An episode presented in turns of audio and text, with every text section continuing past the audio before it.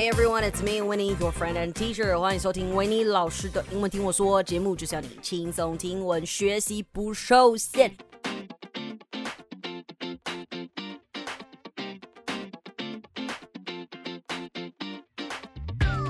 finally, good news. Uh, not exactly a good news, but it's a news. We finally have an English name for our show. It's called English Listen Up. And wow, wow, wow, guys, it's been what, um, nine months, ten months since I started to make this podcast. Uh, the first month I made episodes all by myself, but then I think it would just be more fun to have some friends host with me. So I asked if they wanted to join me and uh, make this podcast, and I'm glad that they said yes because without them, this podcast never would have been successful. Now, why am I telling you this? Because damn, this episode is episode 99. Holy damn, but we've made 99 episodes so far. That's kind of crazy and kind of dope. So, am I satisfied with what I have achieved with this podcast? Well, sorta. I mean, I can always do better, but I'm forever grateful for Columbus as he recommended us on his channel. And then more and more people started to notice us. And I'm actually glad that I was being a good buddy when I was uh, working with him at VT. So that was when his uh, Fine Flying Coup launched on uh, VoiceTube V class, right? So yeah, um, at that time, if you are an old friend of mine or a huge fan of Columbus, then you probably remember him being on that daily pronunciation challenge show, right? I was on that show, and then I brought Ken in, and then also uh, our buddy Hubert is also on that show now. So if you want to go listen to it, and th- at that time I was in charge of that show, so I helped him, right? Because it's my job. And this frequently asked question, okay, FAQ, a lot of people ask this question Does he look cute? In person? Does he look as cute in person? Oh, yes, he does. He really is cute. So, yeah, like I said, even though I know and I'm very confident with my content, I'm still very thankful that he helped us push the show further and that more people became a part of this wonderful podcast, right? Because sometimes you just need a push. I'm saying that you, yes, you listeners are a part of this too. Uh, we do the show because we're passionate for it, but really, we're also doing this for you guys. So, yeah, we love all the feedback you give us and uh, we always read every single one of them. I mean, it's not like there's a million messages or something. So, of course, we could still finish all the comments. But uh, I just want you guys to know how much your love and support means to us. Uh, we could not have done this without you guys, truly, okay? So, this is the 99th episode, not the 100th yet. However, there are a few things that I want to share with you guys before I dive in to today's topic. So we started from the bottom, now we're here. Not that but we started from the bottom, now we're here. Um, I'm usually very hard on myself with my achievements and projects. Um, I am oftentimes judging my own work. I do believe in myself, but really, I just feel like I can do better. But this time with my podcast here, I think I can be maybe 80% happy with it. Yeah, yeah, you know what? I'll give it 80%. 80% is usually pretty high for me. Um, I'm usually pretty hard on myself. I mean, starting from just one man factory to now having seven people, including myself and my team, I am very proud of them. I'm very proud of my team, and I look up to each one of them. You might be familiar with our hosts, uh, Ken, Iris, Ingrid, and Sydney, who uh, unfortunately recently left us because she's got school and other goals. And yeah, she's one talented girl. I'm still very thankful that she helped me with a lot of the designs and episodes. Couldn't have done that without her. And then we got our new host uh, who joined us last week. Hubert, a Canadian actor currently living in Taiwan, and he's got some good stuff for you guys that even me I am very excited as well. Okay, you see, I didn't just get random people to come on the show and host, right? They are all chosen by me because I personally learn so many things from them every single day. I learn how to be a good friend and a good business partner from Ken. He's just so smooth and skilled at what he does. I truly look up to him. And Ingrid, she's got so much in her. She's got so much to offer, so much creativity and hope towards life that I get inspired by her. And Iris, you know, my girl Iris, my mental support and party buddy, who always gets me free drinks. I think she's very cool.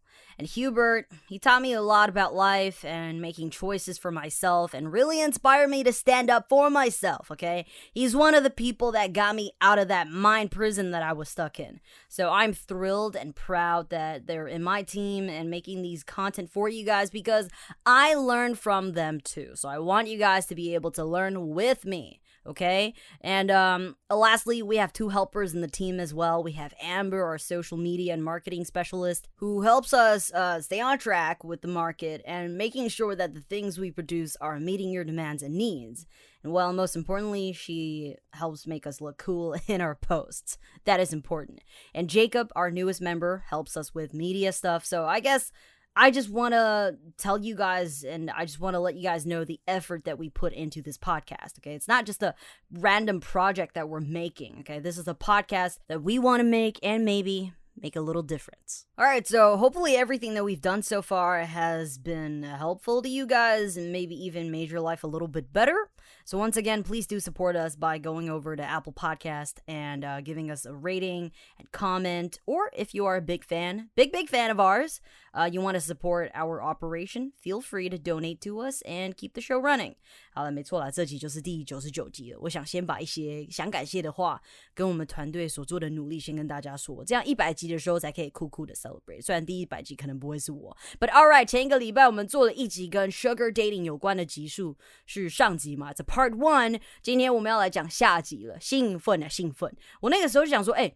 这个集数应该也不会太长，就会写一写就半个小时过去了，想算了，你知道吗？就还是分两集好了。如果你还没有听前面那一集的话，呃，那一集里面还有比较多的背景知识跟由来，我们今天探讨的东西会比较不一样。So if you want, you can go listen to that first and then come back for this episode, okay?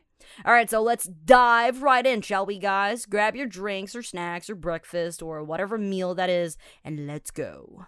Now, why don't we start with this question? If you are offered a chance to be a sugar baby, would you say yes? My thoughts, okay? Yes, my thoughts. I would probably do it. Why? Because really, life is just too hard. My analogy is this if I can have someone pay me and buy me stuff, and all I have to do is give them a little sugar and attention, I could be free doing my own thing. You know, like I can finally focus on what I want to do with all my heart. You know, maybe this would allow me to grow faster in my career because life is just too hard, okay? But, you know, later in the later in the show I'll tell you why this is not what I think now, okay? It was before, but you know, now I don't think this way, okay? I mean, I might still do it. It's just I I can't do it, okay? There, there there's a difference there. I want to do it, but I can't do it. I just mentally can't, okay? But I can already start to imagine that a lot of you might say, yes, you want to do it, okay? And allow me to say that our generation, the millennials, uh, not just the millennials, but I'm to focus on millennials because I am a millennial. Yes, us millennials, our lives are harder than ever. Uh, I'm I'm not complaining though. Okay, I just wanted to share this with you guys. Um, that's all. So if you go on Google and search "Why are millennials so cynical?" or "Why are they so dark and so poor?" you'll get a whole lot of results telling you why. Now, remember, this is just what I think. You might have a different point of view, and if you want to share with me, feel free to do that. Okay. 好好笑，我明明只是要讲个 Sugar Daddy，就扯到就扯到 Millennials。But anyways，Winnie 出生在一九九四年，刚好算是 Millennials 跟 Generation Z，A.K.A. Gen Z 的这两个范围内。而这个分类呢，如果大家有兴趣的话，我们可以再额外拉出来做。但今天我想拿这个来跟大家解释为什么我完全赞成 Sugar Dating 这件事情。But later in the show, again, I will tell you the downside of sugar dating. All right. So this generation, as I was actually discussing with my friend yesterday. Um, we think this generation has has the toughest life. Opportunities are scarce, we're running out of resources, and sometimes our efforts are all in vain, and sometimes no matter how hard you try, shit don't seem to come through. So part of it has something to do with the internet, of course. Um, let me just read this excerpt from an article I found, okay? So millennials spend more time on social media than older generations. So people aged 25 to 34 spend about 141 minutes per day on it versus 105 minutes for the 35 to 44 set. And that could be hurting both their finances and mental health. So I guess you already know that um, if you're constantly on social media, it's definitely not good for your mental health. It's been discussed a lot. It's been talked about a lot. But finances, why? Let's dig in. 呃，千禧世代这一辈的人呢，非常受到网络的影响嘛。所有你在社群上面看到的东西，它都有目的。哪些目的？可能是想让你花钱买东西，可能是想灌输你一些想法，那可能是要推广宣传某些东西。那当然，这部分就是一些资本嘛，一些商商业的部分。那在你追踪的网红还有朋友们的贴文上，你当然也会被受影响啊。你看着网红们过的生活，你觉得哦，Wow，I want to live that life too。但事实上，他们的生活并不是一般老板百姓的生活。你看了会觉得奇怪，哦，为什么我没有？或者是你看了他用了什么东西，哦，我也要买，哦，我也要有。啊，这就是一个有时候我们会感到不开心的原因，因为我们看到别人有什么，你一定会想要嘛。然后很多很多的网红，当然也就是利用这种模式来呃推广自己或是销售产品。But hey, it's a it's a living, right? It's a business model. So 我我不会觉得怎么样啦。那我觉得这些东西存在都很可以，就是我们自己要想办法调试跟筛呃筛选一些资讯，不然你真的会很痛苦。所以改变一下自己的网络习惯，也许我们会快乐些了啊。I mean, of course, there are other reasons why we're so cynical. Um, I guess I'll just tell you one more, okay? Because there is a reason why we keep saying we want sugar daddies or sugar mamas，因为我上面讲那些原因跟为什么我们会一直说哎不想努力了是有关的。OK，千禧世代 cover 到的人蛮多了，那当然，嗯，现在最老的千禧世代朋友在二零二一应该已经四十岁了吧？Now this generation is what I call the bad luck generation. I'll only talk about um, a few factors, okay? Because this topic it, it, it, it's worth its own episode, and today we want to focus on sugar dating, okay? But yes, let me finish the reason why uh, millennials are sui xiao and why people are always joking about "ay Well, for our generation, we're not only lonelier but also poorer in a way, right? This phenomenon stems from many reasons. Uh, well, the most recent big event being COVID damn 19. Uh, there was a great recession, a rising cost of living, and also stagnant wages. It means that we don't get paid a lot. Um, not to mention the older people, uh, they don't give us any chances. They keep saying that we're no good, saying that experience is everything. Uh, yes, but talent and passion should be considered too. So this is why I hate working for corporate, and it, it, it's just it's just harder and harder for younger people to work with corporates. Okay, it, it's hard to climb the corporate ladder. So that's why I decided to work on my own projects, and uh, you know, hopefully one day become free. Yes, it's that bad. That's why I use the word freedom. I feel trapped so, um, if you ask me why I am constantly joking about finding sugar mamas, this is why. Why am I trying so hard but still not getting anything in return and I gotta put up with shit from the corporate? You know, I'm actually lucky enough to be at where I am right now, right? Doing business with the people who appreciate and respect me. However, this is often not the case for the younger people of this era. Yeah, I'm lucky enough to have escaped that life for a bit, even though I'm still poor in general. 没钱什么都很难嘛. But I do have to say, um, I'm making more than the average wage, right? But let me tell you, you have to sacrifice a lot. It is more, but it's not significantly more, okay? It's just enough to get me going. Yeah, I can't even afford to rent a place. And uh, if you ask me what are the sacrifices, I have no life. Okay, I am making more, but I have no life. It is a phrase we use to joke about how busy we are um, and um, that you don't have time to live a life. So, back to what I was saying I don't get breaks, I don't get to chill. I don't have time for relationships because money I make is 辛苦钱，因为我没有资金可以运用，所以我必须用体力、脑力、时间来换。Yeah, um, I believe this isn't just me. The situation probably applies to a lot of you, and that's why people are always joking about And that's why we have so many memes about that as well. 那些梗图看了你就笑，笑着笑着你就哭了。心有多累有多死，你自己知道。So you guys know how I feel, and um, if you're struggling, I can feel you too. Yes, and that's why so many people on the internet are asking questions about how to get sugar dating relationships.